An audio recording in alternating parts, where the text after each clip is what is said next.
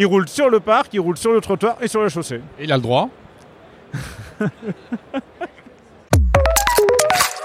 Bonjour Arnolen. Bonjour. Vous, nous sommes sur le centre de Carrefour à Vivatech. Vous représentez Carrefour Belgique. La Belgique où vous testez un, un petit robot, enfin des petits robots. Trois petits robots. Euh, on va commencer par celui qui est à côté de nous. Là, c'est un, un petit robot livreur. On voit ça un peu aux États-Unis, un peu en Asie. Est-ce que ça veut dire que ces petits robots de livraison euh, commencent à arriver en Europe? Bien, on essaye. Et en fait, ils sont présents, ils sont beaucoup présents de l'autre côté de l'Atlantique, effectivement. En fait, il y a 3-4 gros fabricants de robots dans le monde. Euh, et nous, on a signé un partenariat avec une start-up qui est en Turquie. Alors, euh, je rebondis sur ce que vous dites. C'est vrai que si on prend, euh, si on se met en mode hélicoptère, France, Italie, Belgique, Allemagne, etc., on n'en voit pas. On en voit en Angleterre. On en voit en Estonie aussi, qui est toujours un petit peu à part. hein. Toujours un peu en avant. Voilà, toujours un peu en avance. Et nous, on a lancé ça ici le 13 janvier. On a lancé les tests sur un gros centre d'affaires où on abrite 9000 salariés. Alors, vous pouvez nous le décrire un petit peu tout d'abord, ce robot?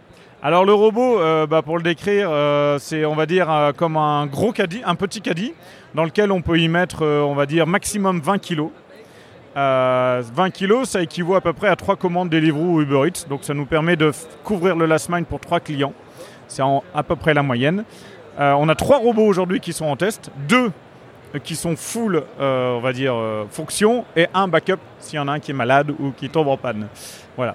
Et il se déplace à quelle vitesse? Alors, il se déplace d'une vitesse de 3,5 km/h jusqu'à 7,5 À nous de le régler. Par exemple, euh, à Zaventem, sur le quartier d'affaires, on l'a réglé à 6,2 ou 6,3 parce qu'on traverse un parc où on est assez cool, il n'y a pas grand monde. Mais on est en train de préparer notre première, euh, on va dire, expérimentation dans une euh, station balnéaire très connue en Belgique. Euh, dans lequel on va diminuer la, la- la vitesse. La police nous a demandé de les mettre à 4,5 pour des questions de sécurité. Mais c'est un vrai robot autonome ou bien il est téléguidé? Il est full autonome. Alors c'est de la de la computer vision, c'est-à-dire que derrière, on a toujours quelqu'un sur un back-office qui va checker ce qui se passe. Par les caméras, etc. à distance. Exactement, exactement. Il est équipé de 8 caméras.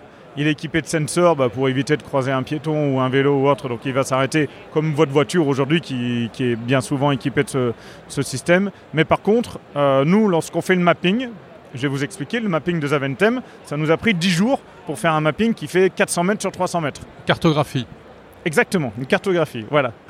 Et donc on a fait cette cartographie avec différents points GPS et on a mis des points un peu plus sensibles. C'est quoi un point sensible? C'est lorsque le robot sort du parc et qu'il doit traverser un axe routier fréquenté par des bus qui vont jusqu'à l'aéroport.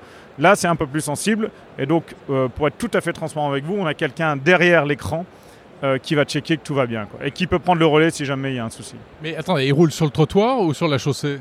Il roule sur le parc, il roule sur le trottoir et sur la chaussée. Et il a le droit? Oui, il a le droit. On est sur un espace que je vous ai. J'aime beaucoup votre rire à cette, euh, réponse, à cette question. Mais oui, mais je ne m'attendais pas à ça. C'est autorisé ou c'est juste toléré pour l'instant? Pour l'instant, c'est toléré. Il n'y a pas de cadre législatif euh, réel là-dessus. Par exemple, on est en train de construire une expérience pour cet été sur une zone, euh, sur une station balnéaire, comme je vous le disais juste avant. Et donc, on travaille avec les pompiers, parce que les pompiers ont en tête euh, un véhicule de marque américaine que vous connaissez très bien, qui peut euh, brûler de temps en temps ou même exploser. Donc, ils ont un peu peur ça. Ils ont ça en tête. Donc, nous, on doit travailler avec la police, avec les autorités communales, et on se sert de cette expérience pour, on va dire, euh, sans prétention. euh, surdimensionné, écrire un début de cadre législatif. La, question quand même par rapport à ces petits robots, c'est celle de l'acceptation hein, par les gens. Est-ce que c'est accepté par le public? Est-ce que euh, c'est, fait pas l'objet de vandalisme, etc. Alors, on a zéro vandalisme. Euh, moi, je suis très surpris de la réaction du public. J'avais, pour être clair avec vous, j'avais aussi cette appréhension. Je me dis comment on va réagir. Et on a eu la petite idée, comme vous le voyez ici, de mettre un prénom sur les, euh, sur les robots. Ils ont tous les trois un prénom. C'est stupide, mais c'est comme ça. Donc Natacha, Natacha, Loulou et Nono. Et on leur a mis des yeux, on leur a mis et c'est juste effarant le nombre de selfies et le nombre de oui, qu'on voit à longueur de journée. mais et vous pensez que ça suffit à euh, comment dire euh, désarçonner les oppositions Bah, comme toute innovation, euh, dans le mot innovation, euh, bah, y moi j'y mets souvent en parallèle le mot séduction. Il faut qu'on séduise tous les clients. Donc effectivement, on peut interpeller certaines personnes. Oui, vous me parlez de vandalisme. je vais vous prendre l'exemple des vélos électriques, des trottinettes qui ont envahi il y a 10 ans toutes nos villes. Et tout le monde avait peur de ça en se disant mais on va les retrouver dans la Seine, on va les retrouver un peu partout. Ce qui est un peu arrivé quand même. Ce qui est un peu arrivé, c'est effectivement vrai. Alors c'est vrai que la valeur faciale d'un robot aujourd'hui, elle est sans doute plus élevée. Euh, j'espère qu'en 2030, où ça vaudra peut-être 20 fois moins cher. Combien ça coûte? Je ne sais plus. ça doit être très cher. C'est correct, ça va. Quand est-ce qu'on verra ça euh, véritablement dans les villes à grande échelle? Alors, euh, là, notre, euh, comment je pourrais dire, notre ligne de, de, route, elle est assez facile. Nous, on a lancé le 13 janvier. Cet été, on a prévu pour mi-juillet un fameux test, si on a cette fameuse autorisation. On en a 4 sur 5 aujourd'hui. En septembre, si on a fait l'opération de juillet, on enchaîne tout de suite à Anvers, si vous connaissez Anvers, dans le centre-ville d'Anvers, qui est un centre-ville assez piétonnier, beaucoup de vélos, etc. Donc lui, il va, il va très bien s'y intégrer et euh, fin d'année dans le centre-ville de Bruxelles. Donc ça c'est pour la Belgique. Et pour la France, eh bien, euh, vous voyez le véhicule qui est juste derrière moi. Lui, il est déjà full autonome. Il est en fonction aussi euh, par mes amis de Carrefour France depuis quelques mois. Ça fonctionne plutôt très bien de ce que j'entends et de ce que je vois. Donc ça peut être un deuxième relais parce que le véhicule qui est derrière, il sert pour livrer les grosses courses, on va dire. Alors on va le décrire, c'est une camionnette avec des, des enfin avec des, des casiers euh, codés et le véhicule lui-même est autonome. Le véhicule lui-même est autonome. Vous passez vos courses sur carrefour.fr, comme classiquement, on va dire. Donc, commande drive, vous achetez tout ce que vous voulez. Les casiers qui sont à l'arrière, en fait, euh, comme le véhicule est full autonome, il n'y a aucun personnel forcément dedans.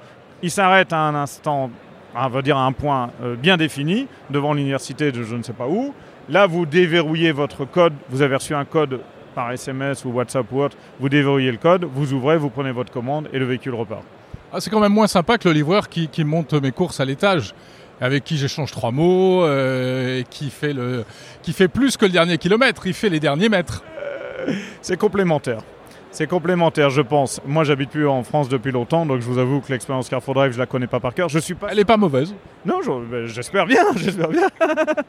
Mais je suis pas certain que euh, aujourd'hui, par exemple, vous allez trouver facilement un livreur à 21h ou 22h.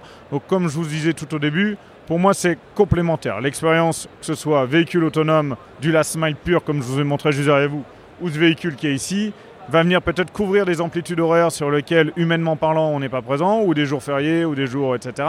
Donc c'est vraiment euh, en addition de ce qui existe aujourd'hui. Parce qu'en plus, il ne peut pas passer partout, il ne peut pas descendre des escaliers, les trottoirs euh, dans les villes. Alors, euh, Nono, Loulou et Natacha descendent deux marches, ce qui est quand même, ce qui est quand même déjà pas mal. Ce qui est quand même déjà pas mal. Ils roulent dans la neige puisqu'on a eu un peu de neige cet hiver, mais effectivement, il ne peut pas prendre l'ascenseur tout seul, etc. Ça, c'est sûr et certain. Bon, c'est déjà pas mal, c'est un début. Merci beaucoup, Arnaud Laine, de Carrefour Belgique.